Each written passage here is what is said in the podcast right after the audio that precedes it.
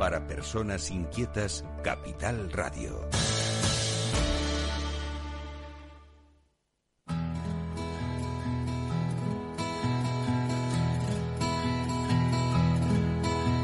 Comienza la caja de Pandora. Al verte sonreír. Al verte sonreír. Un programa especialmente dedicado al mundo de la discapacidad. El niño que ayer fui. El niño que ayer fui. En Capital Radio La 10, cada semana hablamos de aquellas personas que por una causa u otra han llegado a ser dependientes. No, no vendrá y así sabrás lo bello que es. Lo presenta y dirige Paula Romero. Caen Caen mil lágrimas al mar. mil lágrimas al mar. Tú no me verás llorar. No me verás llorar. Hola amigos, estamos aquí este año nuevo, año nuevo, vida nueva, espero que así sea, que sea un año que nos traiga vida nueva y, y sobre todo que nos que se lleve lo malo que nos dejó el, el 2021 y hoy es mi primer programa de- del año y la verdad es que estoy muy contenta porque bueno porque tengo siempre la esperanza puesta en que las cosas van a cambiar y que, y que van a ser distintas y que el mundo de la discapacidad al final va a poder tener ese sitio que necesita eh, eh, en la sociedad porque porque llevamos muchos años hablando de, de la de inclusión pero la realidad es otra. La realidad es que no no hay inclusión no hay integración y hay muchos problemas. Pero para eso tenemos nosotros este programa para hablar de los problemas de todos los que hay por ahí y, y más sobre todo todos los que están relacionados con la discapacidad. Y hoy, hoy quiero, hoy tengo, voy a tener el, el, el honor de hablar con una persona muy luchadora. Ella es una mujer que tiene una pequeña discapacidad, pero que a su vez eh, tiene un hijo grande pendiente. Se llama Conchi Casaña y está al otro lado del teléfono porque seguimos, seguimos haciendo el programa pues desde casa. Conchi, ¿qué tal? ¿Cómo estás? Hola, mi niña. Hola, Paula. Buenos días. ¿Qué tal? ¿Cómo, Bueno, cómo un poco nerviosa con todo, con No. todo esto, con todo lo que me ha pasado, pero bueno, Bueno, pero aquí mira, estamos eh, a seguir luchando, Paula. yo creo que yo, yo, yo te comentaba a micrófono cerrado que que cuando la vida nos da una segunda oportunidad hay que aprovecharla, hay que agarrarse a ella. ¿No te parece? Sí, mi niña. Pues sí. Hay que agarrarse a todo porque a mí ya me ha dado varias oportunidades la vida y, y sí hay que aferrarse. Sí, hay que aferrarse a ella, sobre todo por, por, por tu chico que está ahí y por ti. Uy, qué mal se escucha. ¿Se oye mal? ¿Me Muy oyes mal? Conchi, Ahora mejor. Ahora, ahora me oyes mejor. Vale, bueno, pues hablaré más alto porque probablemente es que no estaba ver. hablando muy alto. Conchi, eh, tú Ahora no te tienes escucho nada, ¿eh? Pues no sé, porque yo te oigo a ti muy bien. ¿Estarás en un sitio donde no tienes cobertura? No, sí, bueno, yo antes estaba, eh, donde, donde mismo estaba antes hablando contigo y Me- ¿Pero me oyes Ajá. ahora? ¿Me oyes tú bien? ahora sí, ahora sí. Bien, vale, pues no te muevas de donde estás porque a lo mejor el Ahora, problema... ahora perfecto. Vale, pues no te muevas de donde estás.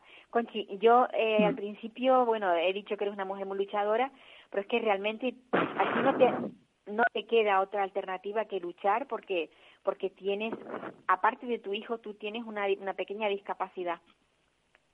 Sí, sí, tengo una discapacidad, tengo una minusvalía porque tengo un problema del corazón, Ajá. me dio un infarto hace 14 años, eh, ahora estoy operada recientemente, desde junio, estoy operada que pusieron un dispositivo especial, ¿no? De, bueno, y, y nada, a seguir, a seguir luchando.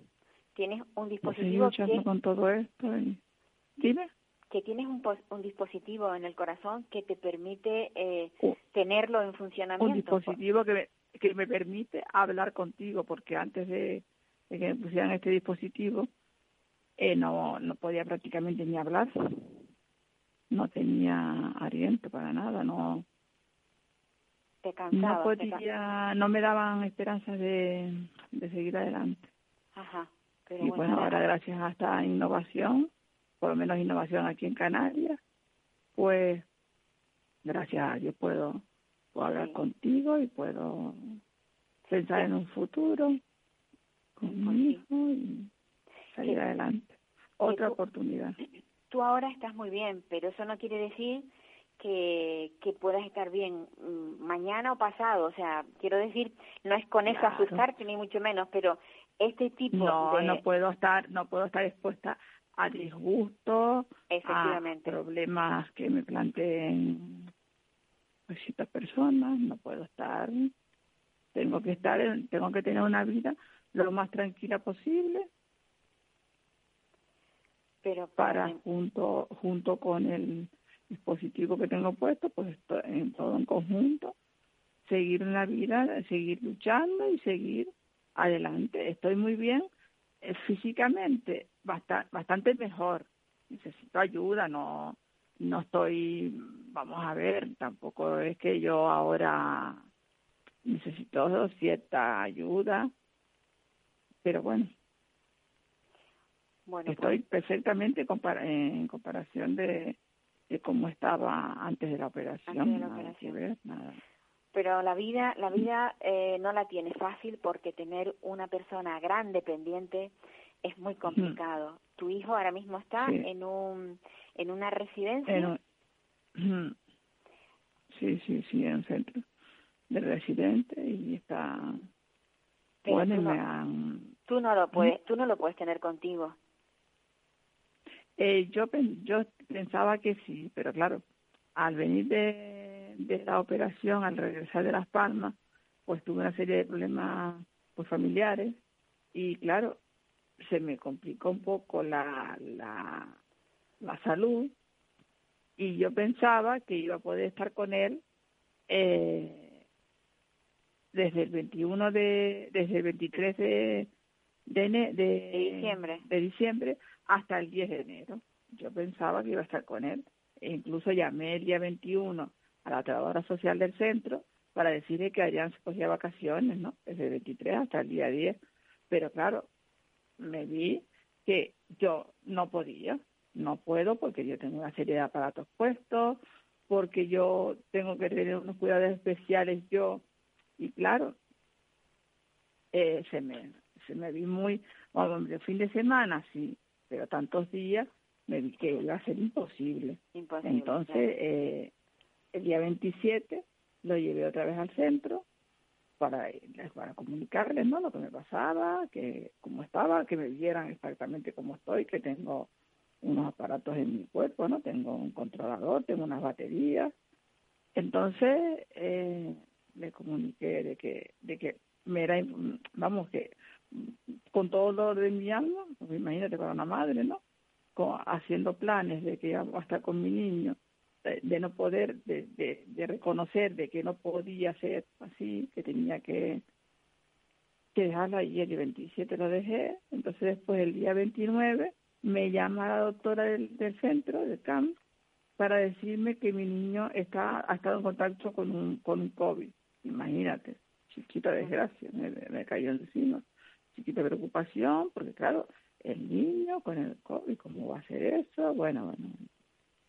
Pues entonces me dice que tenía que pasar a, que tenía que pasar los 10 días de aislamiento conmigo en casa, siendo para, yo para que tú te contagies. de muy sí, para siendo yo una persona de muy alto riesgo. Increíble. Vamos, ¿en dónde, en, en qué cabeza cabe eso? ¿Sabes? Que yo increíble. me vi tan impotente, me vi tan mal, tuve que, que hablar con la, con la, con la mm, secretaria, secretaria del AMPA y Sí, de la de la asociación que hay en, en la residencia. de la asociación de, exactamente, de la asociación de, de chicos, ¿no? Con los del AMPA tuve que hablar, tuve que ponerme en contacto con ella, porque que va, estaba muy, yo no, no, vamos, no sabía ni, ni qué hacer, cómo voy a traerlo, que hablara con mi amiga que lo había cuidado durante seis meses, los fines de semana, había cuidado, lo había estado cuidando de Adrián, ¿cómo voy yo a decirle a mi amiga, ella con su familia, que se lleva un- al niño con posible COVID, que no, vamos, que no Es- cabe es increíble, cabeza eso, vamos, vamos, eso, cosas, cosas increíbles. Entonces me dijo la, la doctora que, bueno, dice, bueno, pues entonces tienes que hablar con el director. Entonces nada, empecé a llamar con el director, a llamarlo, a llamarlo, a llamarlo, y nada, no, no había contestación por su, por su parte. Hasta que la la secretaria y la directora del LAMPA se pusieron en contacto con él, la, presidenta del AMPA, perdón, y la secretaria se pusieron en contacto con él, se empezaron a hablar con él, y le, dijeron todo, el, el, caso mío, porque ella también lo sabe, y además él también lo sabía, lo que pasa que él estaba como un poco, ¿sabes? Como, mmm, no sé explicarlo, estaba como un poco como vacilándome, nosotros sabemos tu estado, pero la calmaste, el revuelo que, que, que ha formado, me dijo, con el AMPA. Vamos, que ellos no, que, que yo, claro, que yo al no poderme hacer cargo del niño, tendría que, que hablar con, con el, con el IAS, con la unidad, porque yo no podía hacerme cargo de mi hijo, vamos, eso se me cayó el mundo encima, porque yo todo lo que me he hecho, todo, todo, todo lo que he cuidado, he procurado cuidar mi salud, mis operaciones todo, ha sido para poder estar con mi hijo y que este señor venga y me diga que yo no estoy capacitada para estar con mi hijo, que había que buscarle otro centro apropiado, pues tú imagínate, a mí se me vino mundo encima. Tremendo, es tremendo. O sea, eso, eso es ya casi una amenaza, una amenaza. Sí, sí, no, no, es que fue amenaza, fue amenaza. No, no, es que tú, bueno, hay más cosas, lo que pasa es que vamos, que vamos, que yo con los nervios ahora mismo, pues, pero, ¿sabes? Como que yo, no estás, tú no estás, tú no estás capacitada, ¿eh? pues entonces seguramente habrá que buscar otro centro. ¿Cómo vas a buscar otro centro?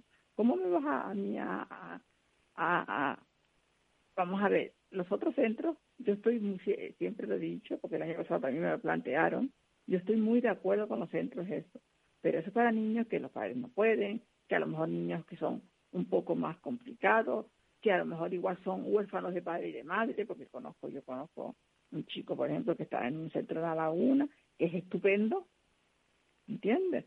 Pero yo mm, quiero estar conmigo, yo tengo nada más que 56 años, yo quiero estar con mi niño, yo quiero disfrutar de mi niño, yo quiero, yo me he hecho todo esto por estar con él, por lo menos ahora en principio los fines de semana, pues bueno, por los fines de semana.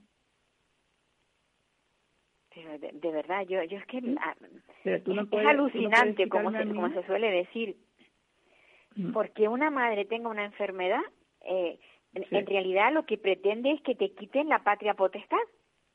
que el gobierno se haga cargo del chico, porque tú estás enferma. Exactamente. Pero si tú estás, Exactamente. si tu cabeza funciona, tú no, tú no eres una persona incapacitada mentalmente, lo que tienes es una enfermedad que, que te permite ver a tu hijo, cuidarlo un par de días en la semana o un día en la semana. Claro, claro, claro. Pero yo, yo de verdad, sinceramente... yo necesito ahora, estoy recién operada, necesito un proceso de, eh, ¿no? de, para estar bien, para estar cada vez mejor, porque yo cada vez, pues gracias a Dios, he ido mejorando, mejorando bastante mi enfermedad, pero necesito seguir. Yo misma me di cuenta de que no, mira, Conchi, no vas a poder durante tantos días.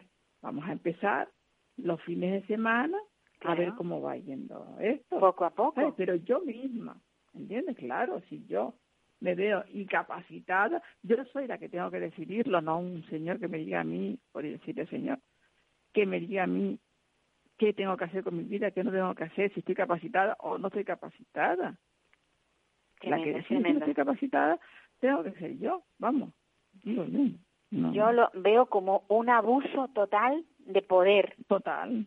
Total, es el director, es la persona que y entonces yo abuso y, y, yo mando en, en, en los en las en los usuarios que tengo. ¿Cómo es posible? Exactamente, los usuarios, tremendo, es en los padres, en, en, todo, en todo, en todo. Todo, ¿sabes? Él es el, el gran. No, no es, tremendo, es tremendo. La verdad es que, que, da tanta pena eh, oír historias de este tipo, da mucha pena, da mucha pena. Porque están viviendo, o sea, yo siempre digo lo mismo, todas esas personas que están a cargo de, de o sea, que cuidan y que son profesionales, que trabajan con discapacidad, viven, o sea, ganan dinero porque porque existen estas personas. ¿Por qué les hacen la vida imposible a las familias? Porque realmente no no te están poniendo la vida fácil. Que va, que va, que va, que va, que va, que va. un dolor Es tan grande, a mí se me encogía el corazón. Él, él me estaba hablando y a mí y se lo decía y además diciéndole, y yo digo, pero si tú sabes mi situación, tú sabes que yo, sabes que yo, que yo estoy viva gracias a Adrián, que yo me he hecho esto por Adrián. Si a mí me quitan Adrián, ¿para qué quiero yo nada de esto? Yo no quiero nada, Conchi, Paula. Lo, siento, siento, siento que te sal- saltan las lágrimas porque a mí que no, mi hijo me está dando ganas de llorar, porque me parece tan injusto que, que alguien pueda eh, ser tan, o sea, tener tan poca empatía. Yo por no poner otro calificativo. Sí. Esto es el juzgado de guardia. ¿Cómo, cómo se puede, de verdad, hacer, eh, no sé, aprovechar el cargo que se tiene para de esa manera mm, obligar a- a, una madre a, a, pues, no sé, a, a- a que haga el no sé qué, o sea, que se lleve Y al esa hijo. madre, y esa madre diciéndote, mira, por favor, que yo, que tú sabes muy bien que todo lo que yo me he hecho, todo esto que yo he hecho para, para cuidar mi salud, para estar mejor, lo he hecho porque quiero estar con mi hijo, porque yo necesito estar con mi hijo. Si tú me, si a mí me quieren a mi hijo, ¿para qué quiero yo vivir? ¿Para qué, quiero- para qué quiero yo estos aparatos ni nada? Si yo no, Mira, ¿no se te ha ocurrido no poner, no se te ha ocurrido eh, mandar una carta al, al presidente del gobierno o a la o a la consejera de, de asuntos sociales? Porque este centro pertenece a la a la comunidad de, de Canarias, o sea, y es son los servicios sociales de Canarias los que los que Sí. llevan este el, o el cabildo, no sé si es el cabildo. ¿Es el cabildo? sí, hay una- Al cabildo, sí. Bueno, Es es, el. Elías, el Elías, Ah, es Elías. es el Ujú. cabildo, sí. Pues de verdad que, que da, da pena mm, oír este tipo de, de, de situaciones. Conchi, Qué va, yo, qué va, qué va, qué va. no Muy sé, es que no sé ni qué decirte. Mm, Me, me, me parte el alma nada más que pensarlo. En fin, Muy fuerte, Paula.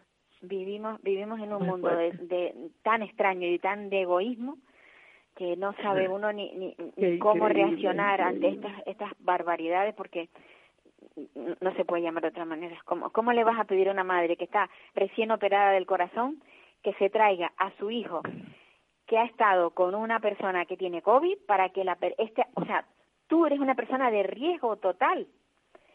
Hace tienes- te tienes que proteger. Hace dos días te digo que no puedo, con que no puedo, que, que, que me hago cargo de que de que no puedo, de que de que no puedo estar tantos días con mi niño, que vamos, que yo hubiese dado todo y además el dolor que sientes, aparte del dolor que sientes de saber que tu hija a lo mejor puede tener COVID, Efectivamente. de no poder estar con él y encima estés jugando con mis sentimientos. Totalmente. Están jugando no- con tus sentimientos, sí. Esa, esa es realmente la frase. Mm. Porque ya el dolor de que, oye, mira, Mm. te están diciendo que a lo mejor, claro, el niño tuvo contacto con COVID, puede, estar, puede tener COVID. Ya te están dando una noticia horrible. Para mí, vamos, la peor de las noticias. Sin duda. Encima que te está, encima te está machacando de que tú no estás apta para cuidar a tu hijo. Encima, oye, que ya es bastante dolor con saber que el niño ha estado con un COVID. Encima que tú tienes que cuidarlo. Y claro, como tú no puedes cuidarlo, porque eres de alto riesgo, pues que, hay que, no sé, eso, tengo que comunicarlo y posiblemente busquen otro centro para Adrián. ¿Cómo vas a decirme eso? Pero si Adrián No, está, no. está ahí perfectamente. En fin, y además se ha contagiado dentro de ahí, no fuera. ¿Qué controles tienen fuera, ellos dentro? ¿Qué controles tienen? ¿Cómo se puede, En fin, cómo se puede contagiar un niño? ¿Por qué se, puede, ¿Por qué se contagia? Porque no hay un control. Efectivamente, porque dentro ¿quién no lo hay. tiene que pagar? Los padres tú me, comentabas que faltaban eh, 60 empleados. Sí, a mí me dijo la doctora que el año pasado, este año, entre enfermeros y, y cuidadores, ¿Y ¿no? cuidadores?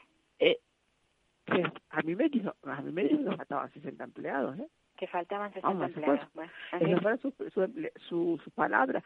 A ver cómo vamos a hacerlo, porque faltan 60 empleados.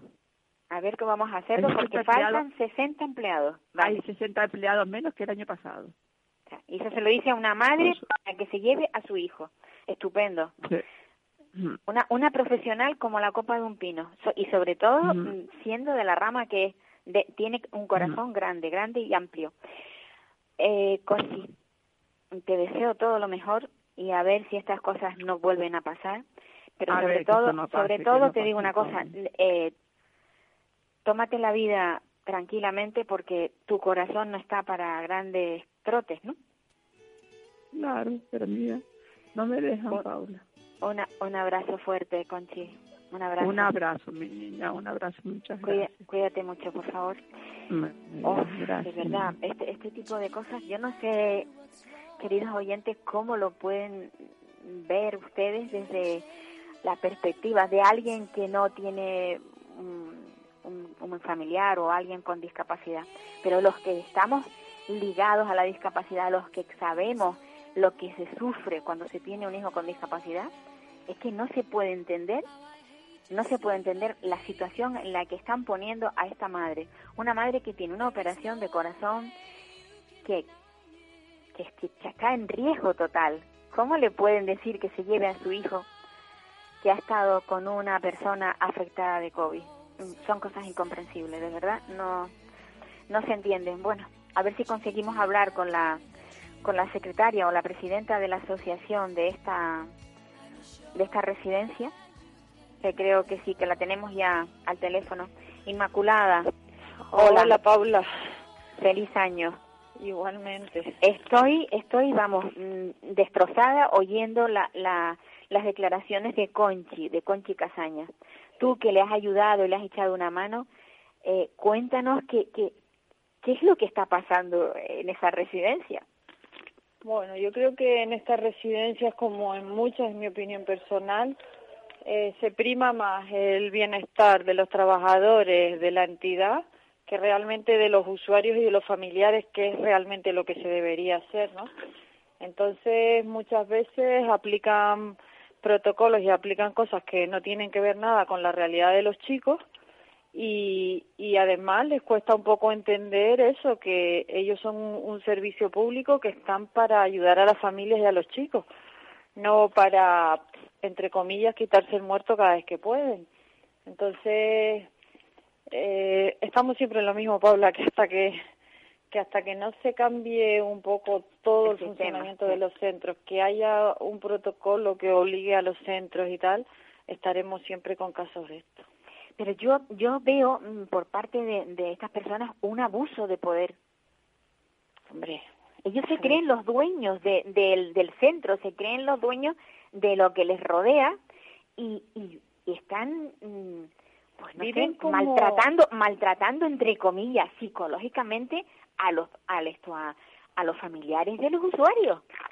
ellos ellos utilizan el dinero público como como si fuera su dinero y como que el servicio que nos dan es una prebenda que nos dan, no algo que nos pertenece, no una ley de discapacidad, no una plaza en el centro que nos pertenece por ley, sino gestionan unos recursos públicos eh, haciéndote sentir como que son ellos un, su divinidad la que te da un servicio. Perdona, no, es que no es así. Nosotros tenemos unos servicios porque nos pertenecen. En los centros tienen que haber una plaza para cuando se dan este tipo de situaciones. Eh, y no dependen de ti, de que tú tengas un día bueno y me autorices una cosa. No, no, no, no. Es que no es así. Entonces, ¿cómo, cómo se cambia todo esto? Efectivamente, ¿cómo se cambia todo esto? Inmaculada, ¿cómo se cambia? ¿Qué lucha tenemos que tener para que estas cosas cambien? Para que no haya ese abuso de poder por parte de los gestores y directores de, lo- de las residencias. Eh, pues sinceramente yo pienso que si no es un protocolo que se haga a nivel nacional, que regule un poco todo esto, que las familias tengan la importancia que tienen que tener en los centros y que se deje de tratar a la a las residencias tanto de mayores como discapacidad como negocios en el caso cuando hay una gestión privada Sí. y en el caso cuando hay una pública que se priorice el bienestar de los trabajadores y del centro sobre los chicos, hasta que no se cambie todo eso, es tanto lo que hay que cambiar, es tanto, es tanto lo que hay que mover y que cambiar. Porque es que hay que cambiar una mentalidad. una vez que hablamos tú y yo, hablamos del retroceso en el mundo de la discapacidad. Hace 20 años estábamos mejor. O sea, se empezaron a dar pasos donde las familias opinábamos en los centros, donde se hacían cosas con los chicos, y ahora estamos cada vez en una época de más ostracismo, que no, sabe, eh, todo oculto, todo tú pides las cosas por escrito, no existen, es que hay un protocolo, señor, pues déjeme el protocolo para yo leerlo, ¿sabe? Mm, después no es un protocolo, es una recomendación, ¿sabe? Y así viven, como escurriendo el bulto, escurriendo el bulto y jugando con el agotamiento que tenemos la familia, que tenemos una persona con discapacidad o mayor ya de muchos años, ¿sabes? Yo, yo creo que hemos caído en la indefensión aprendida. Sí, sabemos que hagamos lo que hagamos, al final vamos a tener lo mismo. Pero es que no podemos seguir viviendo así. No, yo en mi caso cualquier cosa la peleo y la lucho. Es decir, yo, yo no, yo aunque a veces esté cansada, yo eh, cualquier cosa que considero que se hace que no está de acuerdo primero con la legislación, con los ordenamientos o, con, o, con, los protocolos que yo entiendo que están publicados, yo presento mi escrito, yo lo protesto, yo lo peleo. O sea, yo, en el caso de mi hijo o, o de Lampa, que, que, que, que pertenezco, intento pelear todo eso desde la plataforma también de Madres por la Discapacidad. Estamos intentando que se, que se haga un, un protocolo que regule a todos los centros de la comunidad autónoma, sentarnos a hablar y, y que haya un protocolo de obligado cumplimiento. Aquí esto no puede seguir siendo una merienda de negros, que es lo que es. ¿Y tú no sientes miedo? O sea, como madre, eh, cuando, cuando tú reivindicas los derechos de tu hijo, tú no eres de las madres que sienten miedo, porque sabemos que muchos de los padres tienen temor a represalia, a perder la plaza, incluso, incluso, porque claro, fíjate lo, lo que me decía mi Conchi. Conchi me decía que le ha dicho el director que como ella no se puede hacer cargo, que ella no está capacitada y que eso se lo iba a transmitir a Elías para buscarle otro lugar al chico. O sea, voy a disponer de, tu hijo y lo voy a mandar a otro lugar porque tú no estás capacitada. ¿Cómo, cómo alguien puede elegirse en, en juez y decir, tú no estás capacitada? Eso, eso produce temor, ¿no? Es por es por la prepotencia que tienen o que se creen. Yo todo eso lo denuncio. Yo, es decir, yo no le permito a un director de centro que se extralimite lo más mínimo en lo que son sus funciones eh, y en lo que tenga que ver con mi hijo. Yo, yo personalmente no lo permito, ni tengo miedo, y es más, miedo tienen que tener ellos eh, en el caso de que actúen así, porque yo todas esas cosas las denuncio. Yo he llegado a fiscalía general de discapacidad porque no he estado de acuerdo con actuaciones del centro. O sea, yo personalmente lo peleo porque entiendo que el miedo es el que ellos con el que ellos juegan y se aprovechan eh, para todo este tipo de abusos. En, en el caso de Conchi, que, que Conchi la conozco yo porque estudiamos juntas, o sea, imagínate, y después coincidimos en el centro. Eh, en el caso de Conchi, pues se aprovechan de, esta enfermedad que ella tiene debilitante y, para hacerla sentir mal con, las cosas de, de chico. Ella tiene una enfermedad. Vamos a priorizar que ella está enferma, que es que ella no es que se no se lleve el chiquillo porque no quiere, sino porque no puede, ni puede físicamente, ni puede meterse ahora mismo tampoco en la situación que tiene a cuidar una a, a cuidar una persona sospechosa de COVID. ¿Sabes? Porque se pone en grave riesgo ella. Pero yo lo que sí le digo a los padres y a todos los que nos estén escuchando, que ese miedo hay que perderlo, que lo nuestro es un recurso, un recurso que nos pertenece y que no tenemos que tener miedo a denunciar porque ellos con ese miedo lo que quieren es debilitarnos cada vez más. Si ellos encuentran ante una amenaza, ante, ante cosas que no tienen que hacer, una oposición, te aseguro que dan para detrás. En mi caso, dan para detrás. Te digo, yo, yo es que a mí me asusta todo esto, digo, te da la sensación de que estamos en un mundo donde todos se aprovechan de todos, de todos los débiles, por supuesto. Y luego también hay otra cosa, porque yo lo comentaba, lo he, lo he comentado varias veces, las residencias de mayores eh, los que están dentro de las residencias son personas muy mayores y quienes están defendiéndoles son gente joven. Aquí nos encontramos al revés. Aquí tenemos los, los jóvenes están en la residencia y los que están fuera defendiéndoles son sus padres, que en la mayoría de los casos son gente bastante mayor. El caso tuyo no, tú no eres muy, tú no eres mayor, pero nos encontramos con gente de 70, de 80 años que ya ni tienen fuerza, ni tienen ganas, ni pueden seguir adelante porque ya con sus achaques de enfermedad y demás pasan, pasan de lo que están haciendo y no les queda otra alternativa que tragar con lo que le pongan. Es que esto es terrible, es muy cruel. Pero es lo que estamos viviendo, nos venden unos nos venden unos servicios de calidad, unos servicios europeos, unos servicios de acuerdo al 2022 y al final no es así. Al final al final lo que tú dices es razón, hay muchos padres que están muy cansados, muchas veces ya son los hermanos los que los que ejercen de tutores de, de estos chicos y son los que pelean un poco y, y esas personas a la vez tienen sus familias y sus problemas y sus trabajos y también les resulta, no es que no quieran ayudar a su hermano o a su hermana, es que les es prácticamente imposible con, con la calidad de los trabajos que hay hoy en día, con la precariedad que hay, pues tener un tiempo para ir a presentar un escrito, para ir a pedir una reunión, etc. Y de todo eso se aprovechan. Yo creo que la única manera, la única manera que nosotros, por ejemplo, de la plataforma hemos hablado, es que haya un protocolo cerrado, un protocolo donde haya cosas que sean de obligado cumplimiento, donde la participación de la familia sea indispensable, donde haya en los centros la, la figura de, de, de la familia colaboradora, ¿no? Que, que se pueda implicar un poco en las actividades del centro, que conozca los centros un poco desde dentro, ¿sabes? Pues Ellos han aprovechado con esto del COVID de cada vez más cerrar puertas, porque no les interesa ver la mierda que tienen debajo las, a las alfombras, hablando claro. Entonces se están aprovechando de la situación del COVID para que cada vez podamos ver menos lo que hay en los centros, para no hacer reuniones, para no tener que dar... Ahora todos se excusan en el COVID. Todo es COVID.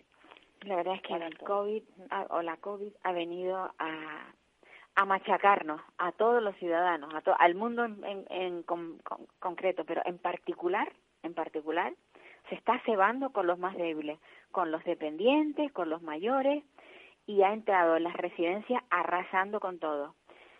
La verdad es que realmente lo que ha hecho es sacar a la luz lo que la miseria, la miseria que había, sí.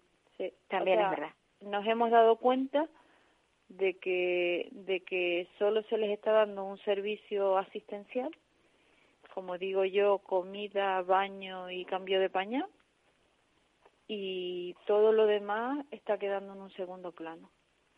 ¿Tú, sabes, ¿Tú sabes realmente si es verdad que, que faltan 60, que hay un número así redondo de 60 eh, trabajadores que no tiene ya esa residencia? ¿Cómo? Que me, me decía Conchi que la doctora que le habló le dijo, pues vamos a ver qué hacemos, eh, porque tenemos 60 trabajadores menos. ¿Tú crees que realmente hay 60 trabajadores menos. Es una barbaridad, ¿no? Vamos a ver una cosa. Es que eso es una verdad media. Durante la pandemia el año pasado, sí. cuando los chicos no podían salir y tuvimos que pelear porque no podían salir, el centro se convirtió de lunes a viernes, se convirtió de lunes a siempre. Entonces habrían más turnos de trabajadores, con lo que tuvieron que hacer contrataciones especiales de trabajadores, Ajá. Y en ese momento pudo haber 60 trabajadores en total para cubrir todos los turnos.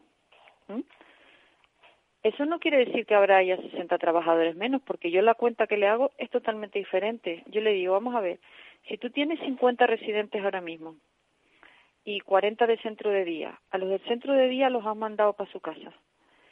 Eh, a los residentes que estaban contagiados los han mandado para su casa, a los que fueron contacto directo los han mandado para su casa. A mí me salen las cuentas de que tienes 22 o 23 chicos en el centro. Me dices a mí que con todo el personal del centro no puedes atender a 22 chicos si se dan situaciones, por ejemplo, con la de Conchi. Yo se lo dije al director, para mí es que se están tocando las narices ahí. porque las cuentas no me salen. Si tú tienes una eh, solo una tercera parte de chicos en el centro y tienes todo el personal, no me salen las cuentas, Pues sí. ¿entiendes? No me salen las cuentas. O sea, Pues nada, ellos están, siempre están de vacaciones, el resto está de vacaciones. No, vamos a ver, el centro está preparado, el centro está preparado para 100 chicos. Si tú tienes 75 en su domicilio, los trabajadores del centro están. Ahí ya se han incluido vacaciones, ahí ya se han hecho las rotaciones de vacaciones. El centro estaba preparado para en esas fechas tener a 100 chicos, ¿no? Si no los tienes porque están 75 en su casa, tienes todo el ¿Qué están, personal qué para están atender haciendo los trabajadores? ¿Qué están haciendo los trabajadores? tocándose las narices básicamente porque hay dos trabajadores con dos niños en los aulas. Qué maravilla. Eso lo sé yo. Mientras tengo familiares de ochenta y pico años que se han contagiado de COVID porque les han mandado el chico para su casa y se ha contagiado, por ejemplo, la madre.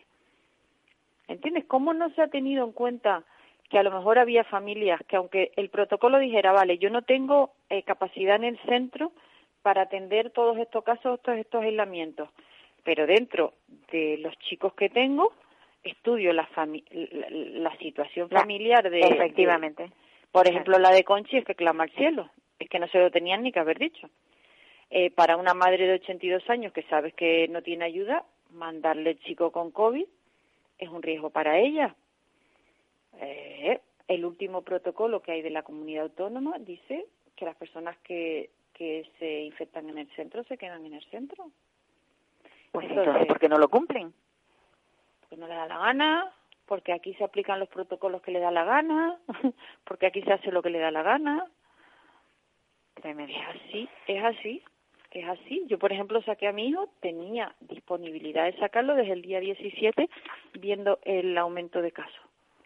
¿Sabes? Y hubo gente que también lo sacó, que dijeron, mira, porque se vengan de vacaciones, están en casa y tal y cual. O sea, la gente que pudo hacerlo ya lo había hecho. Claro, para protegerlo, gente- para protegerlo.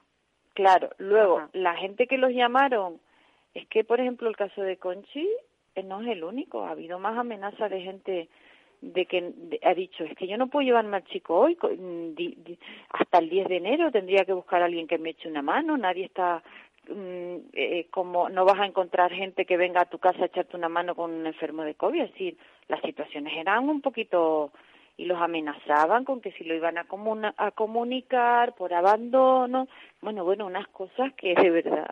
Claro, de porque verdad. si un director de del centro eh, comunica a los servicios sociales que una familia ha abandonado al chico, ese chico puede, o sea, puede dejar, o sea, la familia puede quedarse sin la patria potestad de ese chico, ¿o no?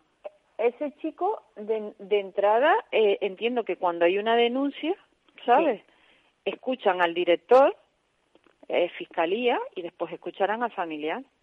Sí, pero, pesa, pesará mucho más la... la Sí, bueno, pero, pero ahí estaría el familiar y estaría el AMPA donde diría, bueno, es que esto no es del todo así, ¿sabe? Es que estas personas tampoco se pueden creer en la potestad de que te amenacen, de que te van a denunciar y que su y que su denuncia es ley.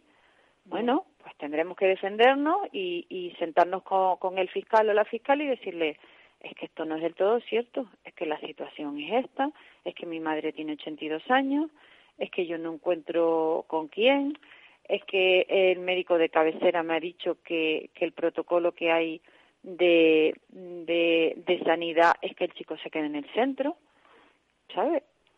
no sé, yo, Es que ellos formas- se creen, ellos se creen que con la amenaza, esta amenaza que le hacen a los padres o a los familiares de te voy a denunciar, te voy a denunciar, eh, bueno, yo sigo creyendo un poco en la justicia, ¿sabes? Eh, Pues sí. Ojalá esto siempre siempre sea cuestión de, de un juez justo. Sí, o un fiscal que vea un que, realmente aquí no hay un abandono, que realmente Pues sí. lo que hay es una situación en, en- en familiar que no es fácil que a ti te llamen hoy y te digan, mira, que te lo tienes que llevar. Y que tú le digas, pero mira, que yo estoy trabajando, que no tengo cómo irlo a buscar, deme un día o dos a ver cómo me organiza. No, no, se lo tiene que llevar ya. Pero mira, que mi madre tiene 82 años, que es que, ¿sabes? Y entonces que esa, ese familiar le diga, oiga, ¿esto por qué es así? ¿Por qué hay un protocolo? ¿Vale? ¿Me puede dar el protocolo? No, no, el protocolo es interno. Vamos a ver, el protocolo es interno, pero si hay una cosa que, que es inherente a mí, que lo tengo que cumplir me como atañe, usuario, claro, tengo que usted me lo ten- usted me lo tendrá que dar, ¿no? Porque Sí, si, si usted no tiene problema en aplicarme el protocolo, tampoco tendrá problema en enseñarme el protocolo, ¿no? Ay, Inmaculada, qué mal, qué mal tenemos todo esto, lo que está relacionado con las residencias, con la discapacidad y con... Hay que cambiarlo. Me sumo a tu idea de que sí, de que se establezcan unas normas, pero rígidas para que se cumplan. Y sobre todo que participe el sector, que no las, las hagan ellos a su claro. modo y a su, a su comodidad. No, no, eso está claro, Mm. eso está claro. Porque yo ya he visto durante toda esta pandemia que mientras decían que todas las medidas que se tomaban era para proteger a nuestros hijos, eso es totalmente falso.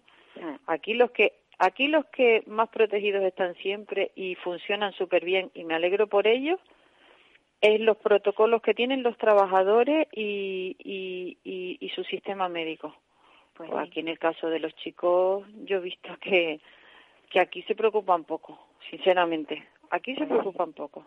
Aquí el, eh, el riesgo de, de, de enfermedad profesional es el que está cubriendo bien a los trabajadores, porque si cada vez que hay un caso en un sitio de esto, venga, cada uno para su casa, venga, eh, los chicos el 100% vacunados, los trabajadores no, no, porque como aquí no se puede obligar a, a vacunar a A nadie, vacunar a nadie, los sí. chicos PCR, pero los trabajadores no PCR. ¿Esto qué es? Sí. Entonces, ¿a quién estamos la, la ley, protegiendo? la ley del embudo. ¿A quién estamos Sí. protegiendo realmente? Sí. ¿A quién estamos protegiendo? Pues sí. A ver. Inma, te tengo que dejar un abrazo fuerte. Un abrazo. Gracias, Paula. gracias por estar ahí defendiendo todo esto porque necesitamos gente como tú.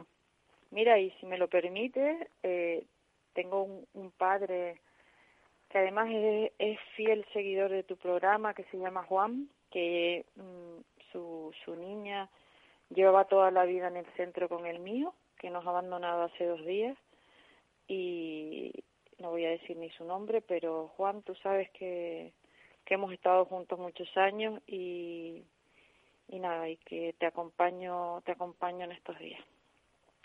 Pues sí, pues yo desearle que, bueno, que piense en lo bueno que le dejó y no en lo que está pasando. Y que fue mucho, son una familia que luchó mucho Por eso. y que, que la niña vivió entre algodones toda la vida. Que vaya, que vaya mi abrazo también, aunque no le conozco, que vaya mi abrazo desde Pues aquí. es un gran seguidor tuyo, ha sido toda la vida. Siempre, siempre cuando salíamos en el programa, siempre había una palabra para para decirnos, ay, Inma, que te escuché, que estuve escuchando. Qué bien, qué Paula". bien. Pues me alegro mucho, me alegro mucho. A ver si puedo hablar un día con él. Un abrazo, Inma. Cuídate, por Dios. Bueno, Por Dios, por tu hijo, por tu marido, por todo. Sí. Un abrazo. Wow, cuando se oyen estas cosas se queda uno, mm, pues no sé, se queda uno helado. Dice, ¿cómo es posible que estén pasando estas cosas? Pues sí, pasan, pasan y, nadie nadie lo resuelve. Tendremos que tendremos que ser nosotros, los que estamos vinculados a la discapacidad, los que lo resolvamos.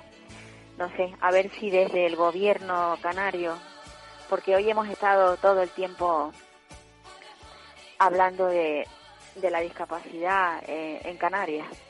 Hoy no nos hemos ido a, a otro lugar, pero ahora sí.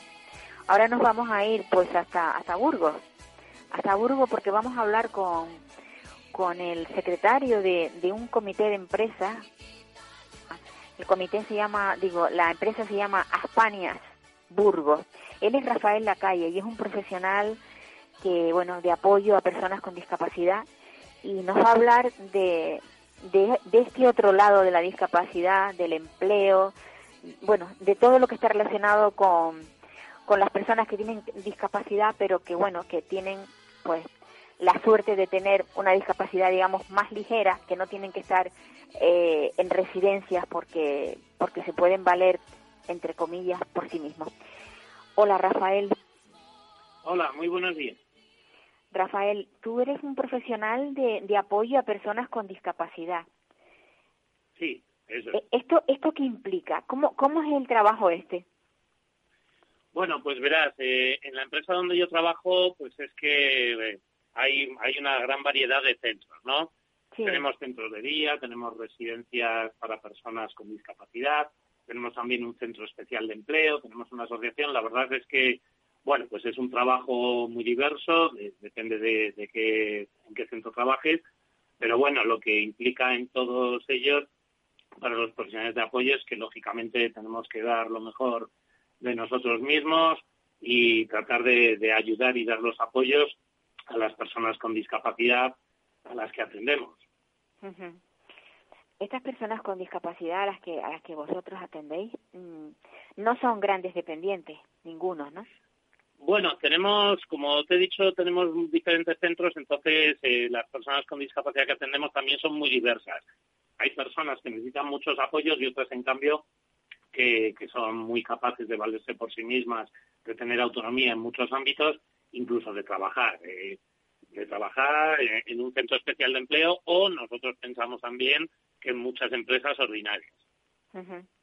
¿Cómo, ¿Cómo funcionan los centros especiales de empleo? Porque da la, o sea, cuando lo oyes, oyes la, la, la frase centro especial de empleo, dice, qué maravilla, ya, yo tengo discapacidad, voy a ir aquí a este centro especial de empleo y ya tengo resuelto mi, mi, mi vida. ¿Es así? Claro, eso suena muy bien, pero evidentemente, pues en este sector hay, hay muchos problemas. No solo en la empresa donde yo trabajo, sino en la tónica del sector.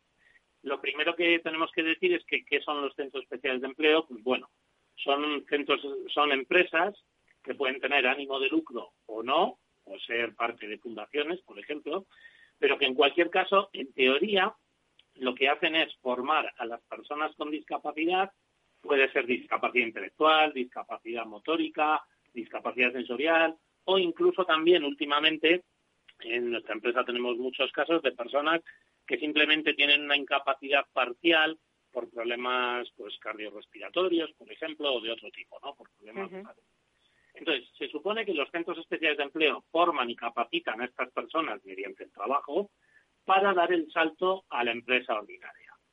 Pero esto, en realidad, pocas veces ocurre. Y me voy a explicar, porque habrá muchos oyentes que quizás conozcan algún caso de personas con discapacidad de un centro especial de empleo que a la vez trabaje en empresa ordinaria. Eh, en el gobierno de Aznar eh, hubo un intento de, integrar a las personas con discapacidad en el mercado laboral, pero un intento fallido.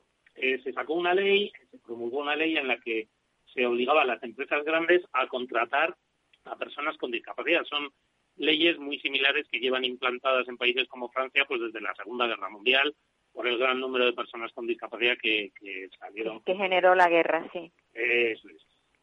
Pero como las empresas no cumplían esa ley, pues el gobierno Aznar tenía dos alternativas, o bien sancionar a prácticamente todas las empresas que no las cumplían, o bien sacar. En esto sabemos que, bueno, pues entidades vinculadas a los centros especiales de empleo, pues como FEACEN, como AERIS u otras patronales, pues le sugirieron y hicieron lobby con este gobierno para que sacara un real decreto de medidas alternativas. ¿Qué ocurría? Pues que ya las empresas podían contratar a personas con discapacidad, pero también podían no hacerlo y en su lugar contratar producción con centros especiales de empleo que actuarían como una subcontrata o incluso hacer donaciones a estos centros especiales de empleo. Y esta es la trampa, a nuestro juicio, que lleva a que las personas con discapacidad que entran en los centros especiales de empleo rara vez sean contratados después en empresas ordinarias. ¿Por qué? Porque a un empresario le resulta mucho más fácil contratar producción con un centro especial de empleo y claro, ¿qué ocurre con el trabajador? Pues que el trabajador sigue cobrando el salario mínimo. Incluso hay casos, los denominados enclaves laborales, en los que un trabajador de un centro especial de empleo va a trabajar, por ejemplo, a una fábrica y cobra el salario mínimo. Va a trabajar a, la propia fábrica que contrata la producción y mientras sus compañeros pueden cobrar sueldos mucho más, altos, esa persona está cobrando el salario mínimo. Incluso muchas veces haciendo los trabajos pues que nadie quiere en la empresa y que se dan a subcontratas, trabajos penosos, trabajos duros y que luego en la práctica no están recompensados y que no llevan a una integración laboral y que no permiten que la persona pueda ascender, pueda capacitarse, pueda cambiar de puesto de trabajo. ¿Aquí no tendría, los sindicatos no tendrían un papel importante? Sí, sí, sí. Yo, bueno, de hecho, como, como, me, como me has presentado, soy secretario de uno de los comités de empresa, aunque no de ese centro especial de empleo. Pero sí, los sindicatos eh, tenemos dos niveles, como todo el mundo sabe, ¿no? El de las propias empresas y luego el nivel de, pues, del aparato, de las relaciones públicas, de, de la presión institucional, ¿no? Nosotros a pie de tajo lo que hacemos es asegurarnos o intentar asegurarnos de que se cumple toda la normativa, porque claro, a veces también cuesta. Se supone que tiene que haber una serie de apoyos para estos trabajadores con discapacidad, una serie de adaptaciones a los puestos de trabajo y luego, bueno, en general que se cumpla el convenio, ¿no? Y nosotros, a pie de, empresa, lo que hacemos es vigilar todo eso. Los sindicatos a otros niveles, a nivel de negociación de convenio estatal, pues eh, velan o intentan velar porque estos intereses pues eh, de los trabajadores pues puedan verse recogidos en los convenios pero bueno mm, vemos por ejemplo que en la nueva reforma laboral se habla mucho de las empresas multiservicios pero se hace una excepción para los centros especiales de empleo es decir por lo que yo sé hasta a día de hoy la reforma laboral va a permitir que los centros especiales de empleo sigan teniendo un convenio propio aunque trabajen en fábricas con enclaves, como decíamos antes. Es decir, que no apliquen el convenio del sector como se supone que sí que tienen que aplicar a partir de ahora las empresas multiservicios. Es verdad que, a ese nivel de, los sindicatos, a nivel de una representación más alta, pues sí que nosotros pues, también hablamos con los compañeros y compañeras de los sindicatos para que presionen más tanto a nuestros patronales como al gobierno porque estas situaciones tienen que reconducirse. Pero, o sea, entonces quieres decirme que la ministra no ha pensado en el sector de la discapacidad? Pues por lo poco que, se trata, se, refleja otra vez en la reforma laboral la excepcionalidad de los centros especiales de empleo y hablamos de, una regulación que tiene pues casi 40 años de existencia, ¿no? Entonces es una, una regulación que está muy desfasada, que además estaba pensada, como decía yo al principio, para que esos trabajadores y trabajadoras con discapacidad después pudieran pasar al empleo ordinario, pero 40 años después vemos que esto no se cumple. Los trabajadores con discapacidad que entran en un centro especial de empleo normalmente no salen de ahí. No salen.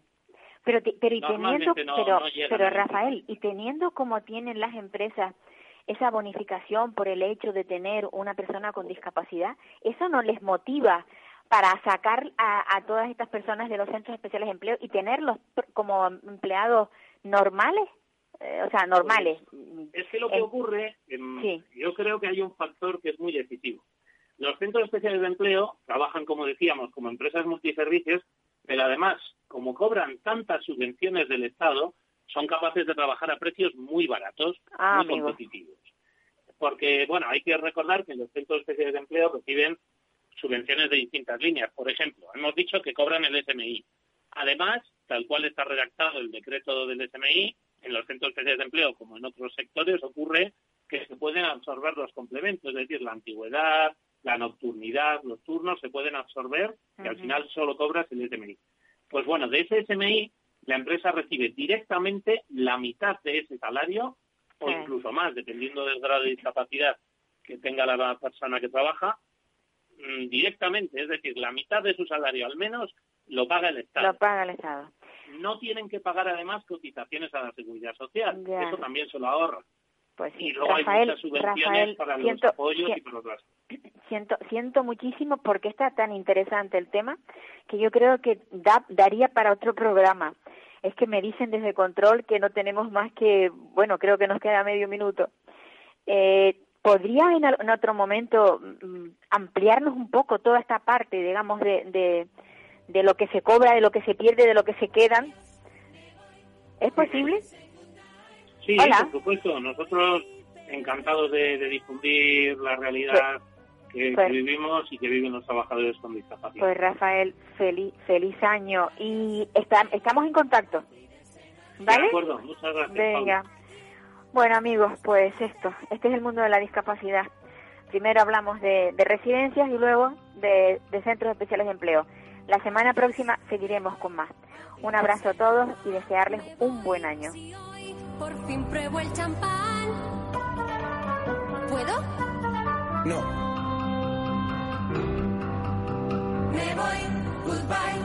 Piensen adiós. Me voy con un suspiro y un adiós, adiós.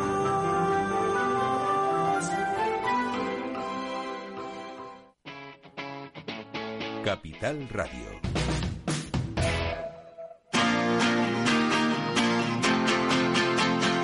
Capital Radio.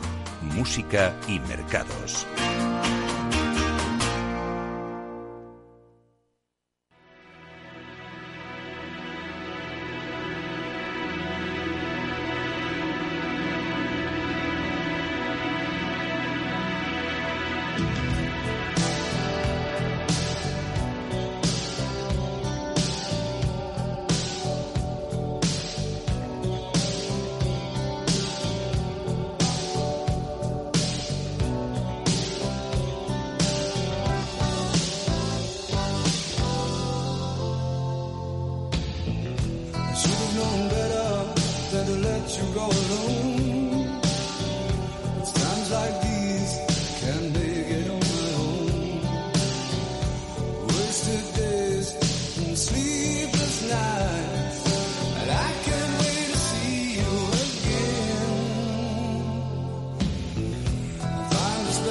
time.